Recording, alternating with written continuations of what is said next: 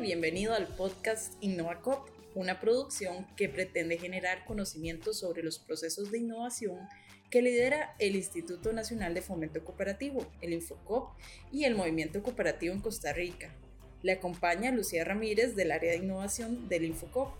Anteriormente hemos estado hablando sobre el concepto de innovación, concepto que está intrínsecamente ligado con la calidad Hoy en nuestro tercer podcast conversaremos sobre un método de optimización del rendimiento y puntualmente el Six Sigma. Para analizar este tema contamos con Sonia Costa, licenciada en Administración y asistente ejecutiva de innovación en Infocop. Así que en primer lugar, bienvenida Sonia. Bueno Lucía, muchas gracias por la invitación. Buenos días. Buenos días.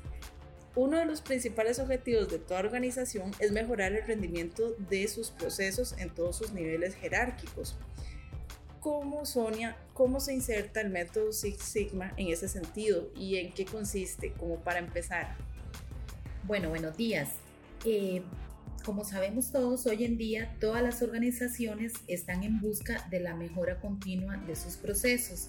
Y en este caso, Six Sigma es una alternativa que se centra en reducir y eliminar los defectos o fallos en los procesos. Es un término que nació en la época de los 80 por un ingeniero de Motorola, Bill Smith. Tuvo mucho impulso al ser aplicado por la compañía General Electric en toda su organización, tanto para la fabricación como para los resultados, obteniendo obviamente resultados espectaculares. Entonces, en resumen, podemos decir que el Six Sigma es un método basado en datos, que examina los procesos repetitivos de las empresas y tiene por objetivo llevar la calidad hasta niveles cercanos o a la perfección a cero errores.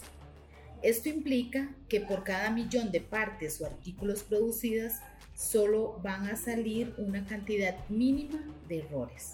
Para esto hay una, hay una fórmula con la cual se calcula. Ok, el Six Sigma ha evolucionado desde su creación y se ha visto influida por otras herramientas de calidad. ¿Qué, qué diferencia Six Sigma con otras herramientas? Ok, en primera instancia, el Six Sigma busca corregir los problemas antes de que estos se presenten. Por tanto, constituye un, constituye un modelo de gestión de calidad. Eh, hay un ejemplo en particular que a mí me llama mucho la atención y que es la aplicación de este modelo en los utensilios o insumos en la medicina, ¿verdad? Porque ahí vemos que, o sea, los errores tienen que ser cero, ¿verdad? Entonces, realmente este modelo o esta herramienta ha sido un aporte muy importante en la parte, médica. en la parte de la medicina. Eh, después, el sistema se enfoca en el cliente los proyectos generan importantes retornos sobre la inversión y cambia también el modo de operar por parte de la dirección, dado que es mucho más que un mero proyecto de mejora, dando lugar a un nuevo enfoque sobre el modo de pensar, planificar y ejecutar las actividades y procesos de la empresa. ¿Y, cuáles son las etapas en las que se eh, conforma el Six Sigma para lograr la perfección? Ok, o el acercamiento. Ajá, claro. Este, las etapas o las fases en las que se desarrolla eh, esta metodología está en primera instancia definir. Se define el proceso o los procesos que serán objeto de evaluación por parte de la dirección de la empresa. Aquí hay un elemento muy importante, que la, debe haber un compromiso de las altas gerencias para lograr el objetivo y la efectividad. Por eso, cuando se propone un proyecto de estos, la participación del gerente o del líder de la empresa eh, tiene que ser, eh, tiene que estar, digamos, el gerente. Es muy importante que él esté porque depende de él en adelante que el proyecto pueda desarrollarse o llevarse a cabo. Sonia, ¿y cómo se hace para desarrollar un proceso de Six Sigma en una empresa? ¿Cuáles son las fases que hay que seguir? Ok, Vamos a ver, eh, esta, esta metodología tiene diferentes fases o etapas que se van desarrollando.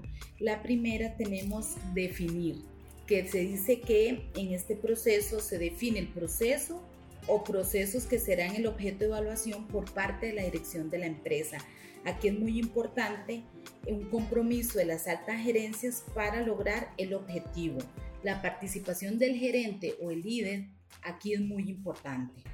Después tenemos la otra fase o etapa que es medir, que es entender el estado actual del problema o defecto por el que atraviesa el proceso identificado objeto de mejora.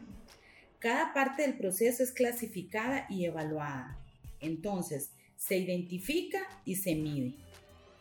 Eh, la otra etapa es analizar, que se interpretan, ya en esta etapa se interpretan los resultados de la medición, comparando la situación actual con el historial del proceso para detectar las causas del problema. En esta etapa ya logramos averiguar cuáles son esas causas y para esto se utilizan también diferentes herramientas. En la etapa de mejorar se realizan las acciones que se consideren necesarias para mejorar el proceso. Y por último, eh, tenemos la etapa de controlar, que es donde se aplican las medidas necesarias que garanticen la eficiencia y continuidad del proceso. Entonces, esas serían las etapas en que se desarrolla esta metodología Okay. Y, y, a partir de la aplicación de estas etapas, ¿qué resultados pueden esperar las organizaciones con este método? Ajá. En este caso, este, en primera instancia se mejoran las características del producto o servicio para generar mayores ingresos. También podemos mencionar el ahorro en los costos por la disminución de los fallos o errores y además se mejoran los tiempos. Eso principalmente vemos que va enfocado a lo que es la mejora de la rentabilidad ¿verdad? de una empresa. Rentabilidad y productividad son como los dos este, pilares que, que busca Six Sigma, ¿verdad? Correcto. Ok, ahora sí, una vez que hemos conocido este primer eh, parte de la entrevista, eh, vimos los pasos para implementar Six Sigma, los beneficios, cómo nació este, esta metodología, enlacémonos ahora sí con el tema nuestro que es el cooperativismo. El Infocop precisamente el año pasado empezó un proceso de implementación de Six Sigma en algunas cooperativas. Entonces, cuéntenos, Sonia, cómo ha sido este proceso, quiénes han participado y, bueno, sobre todo el tema del impacto que ha tenido. Bueno, eh, esta capacitación se llevó en primera instancia a dos cooperativas de la zona de Los Santos que comparten su actividad productiva, que es el café y se inició por un periodo de cuatro meses, de junio a octubre. Y con el fin de que fuera 100% aprovechada, este, se, se, decidió desarrollarse en este periodo para que no interviniera con lo que es la cosecha del café, ¿verdad? Porque sabemos que en esos meses, pues el trabajo es muy intenso. Es muy intenso, digamos, para el quehacer de la cooperativa. Pero entonces lo que necesitamos es que los colaboradores que van a participar en este proyecto, ¿verdad? O en esta capacitación, pues saquen su tiempo, ¿verdad? Porque sí requiere eh, bastante tiempo, tanto en las clases como eh, para el desarrollo, digamos, de estudio y el proyecto como tal. Entrémosle de una vez al tema de los, de los proyectos, porque así podemos ver puntualmente cuáles fueron las mejoras que tuvieron estas cooperativas, cuáles fueron esos proyectos y, ya puntualmente las, las cooperativas. El impacto es que se dio en, estos, en estas dos cooperativas fue muy evidente y lo pudimos ver en los proyectos que los participantes presentaron. Eh, se, se dieron a conocer siete proyectos eh, dentro de los cuales destacan, o los que por lo menos fue más evidente el ahorro, fue en dos proyectos. Uno en un, en un análisis de proceso de cierre de cajas, ¿verdad? Que querían saber que, cómo podían disminuir algunos costos y se dieron cuenta que estaban haciendo como reprocesos que le implicaban a la cooperativa Gasto muchos, ajá, porque tenían que pagar muchas horas extras. Y después eh, también en otro, en otro proyecto de la correcta clasificación del café, ¿verdad? Donde ellos utilizaban una máquina, pero la máquina eh, ya estaba muy obsoleta o muy vieja y mediante este proyecto se pudieron justificar cómo podían hacer para comprar una nueva. Incluso fue muy gratificante, ¿verdad? Saber que ni siquiera había terminado el, digamos, el curso cuando ellos pudieron convencer de alguna forma, digamos, al gerente y a su consejo de que esa máquina les iba a implicar un ahorro muy importante. De hecho, los dos proyectos casi coinciden que había un ahorro de un 50% aproximadamente. en los costos. Claro, eso es muy representativo. Y además en tan poco tiempo, si usted nos dice que la capacitación duró cuatro meses, en realidad es una reducción muy ventajosa. Claro, y lo importante es que los resultados, bueno, ahí, ¿verdad? Eh, ellos dijeron, hay cosas que vamos a ir implementando a corto, a mediano o a largo plazo. ¿Y mm, cómo estaban conformados estos equipos de trabajo? ¿Cuántas personas fueron las que participaron en esta capacitación? Ok, participaron 30 personas en total y los grupos más o menos eran de 5 personas. Se presentaron 7 proyectos. ¿Y cómo fue la aceptación de las cooperativas sobre, sobre este proceso, ¿verdad? Porque que vengan y le digan a uno, bueno, eh, una, un ente externo, ¿cómo va a ser para mejorar? Eh, habla de, de, un proceso que quiere construir el Infoco para mejorar las, las, organizaciones, pero que no necesariamente viene desde las organizaciones la, la necesidad. Entonces, ¿cómo fue este proceso de, de aceptación de, de la metodología? Bueno, particularmente en este caso sí hubo una solicitud por parte de una de las cooperativas, ¿verdad? En donde ellos querían llevar este tipo de capacitación. Pero bueno, fue el momento oportuno donde el Infocop les atendió esa necesidad puntual y esto es la base para en adelante nosotros poder seguir llevando este tipo de iniciativas y proyectos a otras cooperativas. Eso me parece muy bien porque dado el impacto positivo de esta experiencia, en cómo, es, cómo está el, el ánimo de la institución para seguir promoviendo este proyecto en, en otras cooperativas. Sí, claro, porque con esos resultados, ¿verdad? Que son medibles en realidad y el costo viendo eh, haciendo una comparación realmente del costo que le implica el Infocop y los resultados tan efectivos que se obtuvo en las cooperativas, esto nos motiva a seguir tratando de llevar este tipo de, de proyectos de impacto ¿verdad? para las cooperativas. Y sobre este nuevo proceso, ¿quiénes van a poder participar? ¿Y ¿Qué requisitos tienen que cumplir las cooperativas? Hablemos un poquito sobre ese tema, porque yo creo que varias cooperativas que nos pueden estar escuchando pueden estar interesadas.